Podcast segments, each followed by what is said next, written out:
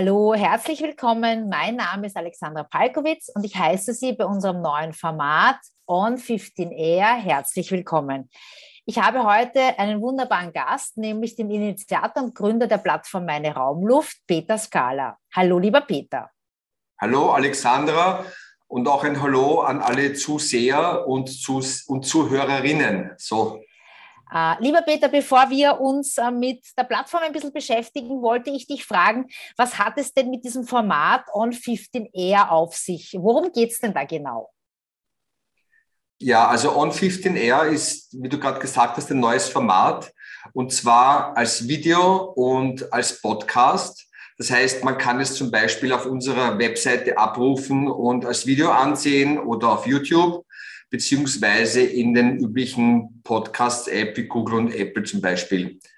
Ähm, das Format, wir meinen, es ist nicht nur einzigartig, sondern erstmalig im deutschsprachigen Raum, weil es ist kompakt auf 15 Minuten beschränkt und es fokussiert sich nicht wie bei den klassischen Webinaren und Interviewformaten um ein Produkt, um eine Lösung, sei es aus dem technischen oder baulichen Bereich, sondern wir möchten uns äh, mit den Persönlichkeiten, mit den Experten hinter diesen Produkten oder Lösungen äh, auseinandersetzen, beziehungsweise denen eine Bühne geben. So ist dieses Format entstanden.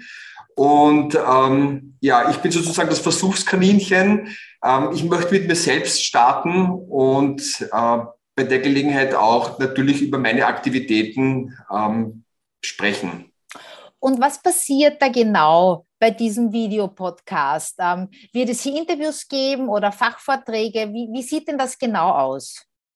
Wie ich vorher schon erwähnt habe, uh, On 15R ist ein Interviewformat. Das heißt, wir laden wie in einer Serie uh, alle ungefähr alle zwei, drei Wochen einen neuen Interviewpartner oder Partnerin ein, mit uns über sich selbst zu sprechen. Also jetzt nicht über das Fachliche, sondern wir möchten mehr über den Menschen wissen, was ihn bewegt, was ihn antreibt und natürlich auch, wie er persönlich zum Thema Raumklima, Raumluft, Raumlufthygiene steht. Ah, verstehe. Okay. Das heißt, du bist dann sozusagen der Gastgeber, interviewst Persönlichkeiten. Gibt es da vielleicht schon jemanden, den man ankündigen kann? Also ich habe natürlich schon die ein oder andere Überraschung parat. Namen möchte ich jetzt nicht sagen, ähm, um den Spannungsbogen zu halten. Ich gebe nur zwei Stichworte. Experte für Außenklima und Experte für Innenklima. Mehr dazu in den nächsten zwei, drei Wochen. Wunderbar, na, dann bleibt es spannend, sehr gut. Dann lass uns doch noch einmal zurückgehen, wo ich dich schon vorgestellt habe, nämlich, dass du Initiator und Gründer der Meine Raumluft-Plattform bist. Wie kam es denn dazu und was macht diese Plattform genau? War vor ungefähr zwölf Jahren äh, ein Berater in der Baustoffindustrie und es gab damals äh, die Entwicklung eines neuen Produktes, einer Wandbeschichtung mit dem Ziel, die Raumluftqualität zu verbessern beziehungsweise die Raumluftqualität äh, zu erhöhen. Schon zu Beginn des Projektes, das ich sowohl in der Entwicklung als auch in der Umsetzung begleiten durfte, hatte ich so ein Bauchgefühl, so einen Instinkt, naja, jetzt kommen wir dann mit einem Phönix aus der Asche, mit einem total neuen Produkt auf den Markt, das keiner kennt. Ähm, und wird auch überhaupt das Problem gesehen, also das Problem, dass die Raumluft teilweise schlecht ist und dass es das Raumluft gesundheitsgefährdend ist. Und aufgrund dieses Instinkts haben wir uns dann entschieden und auch, weil wir uns umgehört haben in der Branche, haben wir eine Umfrage gemacht, äh, österreichweit mit äh, Endverbrauchern, mit Konsumenten. Und tatsächlich war es so, das Thema Raumluft war kein Thema. Also es, eigentlich war immer das Argument oder die Aussage, wir haben ja in Österreich eine gute Luft. Und wenn ich mal das Gefühl habe, ich habe keine gute Luft, dann lüfte ich. Also mit diesem mit diesen, mit diesen Grundwissen sozusagen hier ein neues Produkt auf den Markt zu bringen, war sehr schwierig. Und wir haben überlegt, was können wir tun äh, oder generell, was kann man tun, dass ähm, die Thematik Raumluft und Gesundheit in Verbindung äh, mit den Menschen gebracht wird, thematisiert wird, sensibilisiert ohne als Werbung abgestempelt zu werden, sondern auch sozusagen einen, einen Wissens- oder Informationseffekt hat. Und so ist diese Plattform entstanden. Ich habe sie damals gegründet zusammen mit meinem jetzt auch jetzigen noch Geschäftspartner, dem äh, Thomas Schlatte. Und wir wurden unterstützt von einigen Industrien aus dem technischen Bereich, also aus der Gebäudetechnik, äh, aus der Baustoffindustrie und einer Reihe von Wissenschaftspartnern und Institutionen. Mhm, das klingt ja sehr interessant. Das heißt, in welchen Bereichen ist denn die Plattform genau tätig und äh, wer ist denn die Zielgruppe? Also wir haben am Anfang mit Medienarbeit gestartet. Also unsere erste Säule war die Information. Wir haben sehr viel Öffentlichkeitsarbeit gemacht, sprich wir haben Presseartikel geschrieben, wir haben zu Pressekonferenzen eingeladen, wir haben Roundtable initiiert. Also das war sozusagen der Start. Ähm, der war recht holprig, weil natürlich dieses Thema noch kein Thema war und dadurch das Interesse auch in den Medien sehr gering. Und ähm, mein Geschäftspartner und Plattformmitgründer Thomas Schlatte hatte dann die Idee, dass wir eine österreichweite Schulmessaktion initiieren. Das heißt, wir haben dann entwickelt eine Art Raumluftbox, in der war dann ein Raumluftmessgerät zum Messen der wichtigsten Faktoren wie Raumluft, äh, Qualität im Sinne von Lufttemperatur, Luftfeuchtigkeit und den CO2-Gehalt. Ähm, da haben wir dann eine Gebrauchsanweisung beigelegt und einen Poster und dann wurde über die Medien äh, informiert, dass man sich eben diese Box ausborgen kann für eine Woche als Klasse und den, die Raumluftqualität im Zeitablauf oder im Tagesablauf messen kann. Wir dachten zuerst, naja, wir kaufen mal 30 Geräte und hoffentlich kriegen wir 300, 400 Klassen zusammen. Und letztendlich wurden wir überrannt, also im wahrsten Sinne des Wortes.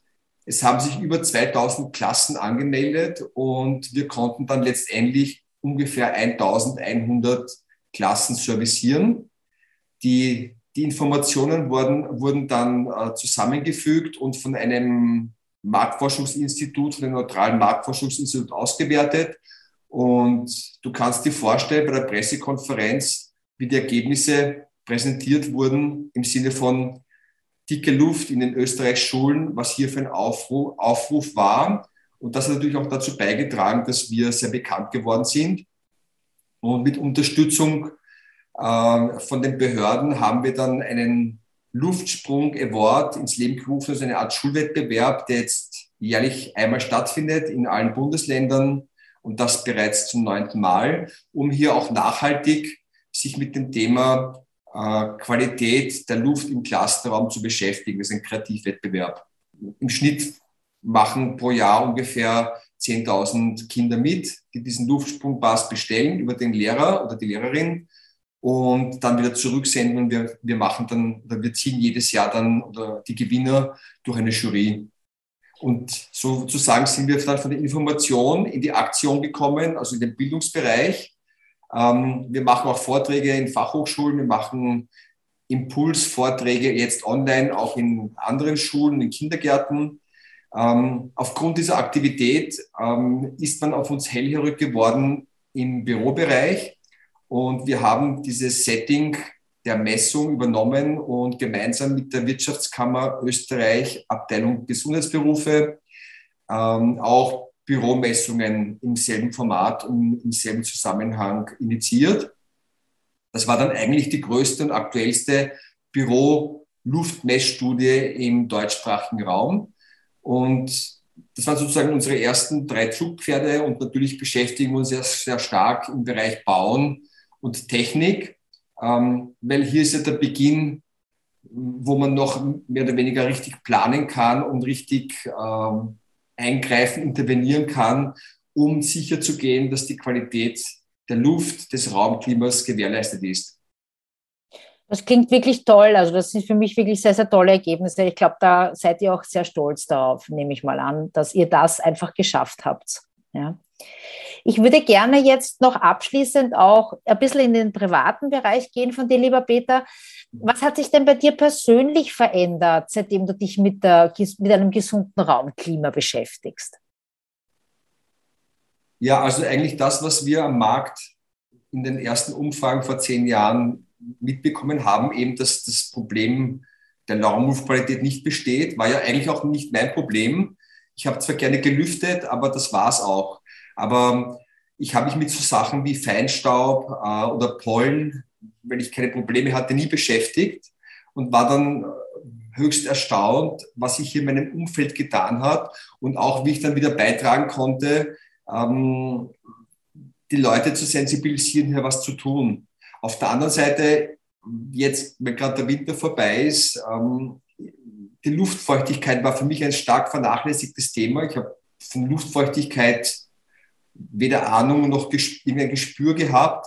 Bin dann draufgekommen über die Jahre, dass ich im Winter tatsächlich eine sehr trockene Luft im Raum habe und da war mir klar, warum, ich mein, warum mir meine Augen brennen oder warum ich bald müde bin. Also ich, ich wurde achtsamer im Sinne von, wenn ich mich im Raum lange befinde, dann achte ich mehr darauf, was mir gut tut. Und da gehört auch natürlich dieses Raumklima dazu oder diese mhm. richtige Zusammensetzung, die richtigen Parameter. Das heißt, du hast dein berufliches Wissen selbstverständlich auch dann privat umgesetzt und so dadurch mehr Lebensqualität erhalten. So habe ich das jetzt verstanden. Genau, genau. Kommen wir zum Schluss. Ich habe mir für den Schluss ähm, eine Art Word-Rap überlegt. Ähm, ich habe mir drei Schlagworte herausgesucht und bitte dich, dass du einfach darauf antwortest, was dir dazu einfällt. Das erste Schlagwort ähm, wäre in diesem Zusammenhang Lebensmittel. Ja, Luft als Lebensmittel war vor ungefähr sechs, acht Jahren unser großes Schlagwort. Also mit dem sind wir in die Medien gegangen, mit dem haben wir Präsentationen äh, unter dieser Klammer Luft als Lebensmittel haben wir auch Präsentationen durchgeführt. Das war sozusagen der Durchbruch für das Verständnis, worum es äh, bei Raumluft geht. Weil man darf nicht vergessen, wir befinden uns ungefähr 90 Prozent des Tages im Innenraum. Also jeder kann das für sich selber durchrechnen, von der Früh, wenn er aufsteht, bis am Abend, wenn er wieder zurückkommt aus der Arbeit oder aus dem Kino, aus dem Restaurant. Er befindet sich dauernd im Innenraum. Und in dieser Zeit oder während des Tages konsumieren wir ungefähr ein Kilo Nahrung, drei Kilo flüssige Nahrung sozusagen, so Wasser zum Beispiel, ähm, aber 15 Kilo Luft. Das heißt, die Konsumation der Luft ist sehr groß im Vergleich zu dem, was wir unter Nahrung verstehen, unter Lebensmitteln. Und dadurch ist es sehr wichtig, auf diese Qualität zu achten. Und dadurch heißt es eben bei uns, Luft ist ein Lebensmittel.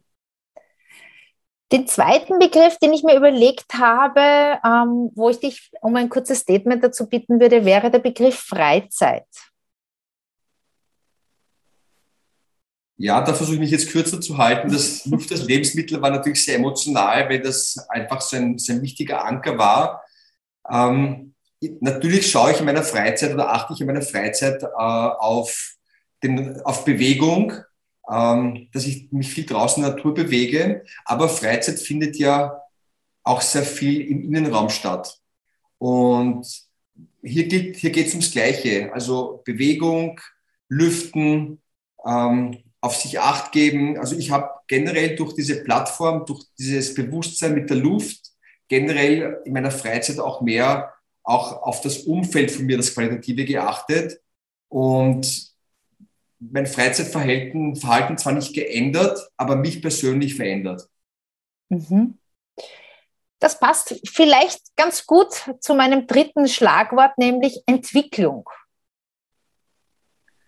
Also ja, Entwicklung. Meine Entwicklung jetzt mit der Plattform betrachtet, ähm, war eine sehr konstante und nachhaltige. Also wenn man das zehn Jahre macht und noch immer nicht müde ist, weiterzumachen, dann ist das eine, eigentlich eine gute Entwicklung.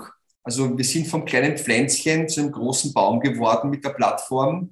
Und das Schöne ist, ähm, es ziehen sehr viele Industrien, ob jetzt aus dem technischen Bereich, aus dem baulichen Bereich oder auch aus dem fachlichen Bereich, also Wissenschaftler, Institutionen, ziehen noch immer mit mit uns, begleiten uns, unterstützen uns und wir entwickeln uns sozusagen gemeinsam. Und dass das nicht aufhört, das ist ja dieses Format zum Beispiel, One um, on 15 Air. ähm, ist wieder ein neues Format, das einzigartig und erstmalig im deutschsprachigen Raum ist. Das heißt, die Entwicklung auch bei uns hört nie auf und das ist extrem wichtig. Stillstand ist ganz schlecht. Mhm. Ja, wir freuen uns schon sehr auf deine Interviews, lieber Peter. Ja, danke. Damit möchte ich auch schließen. Ich bedanke mich recht herzlich für das Gespräch. Und ja, und wir freuen uns einfach, vor allem auf diese mysteriösen Gäste, die du uns schon angekündigt hast. Danke. Ja, ja, ich bedanke mich auch. Danke vielmals, dass du als Interviewer zur Verfügung gestanden bist. Gerne. Und ähm, dann bis bald. Schönen Tag noch. Tschüss. Servus.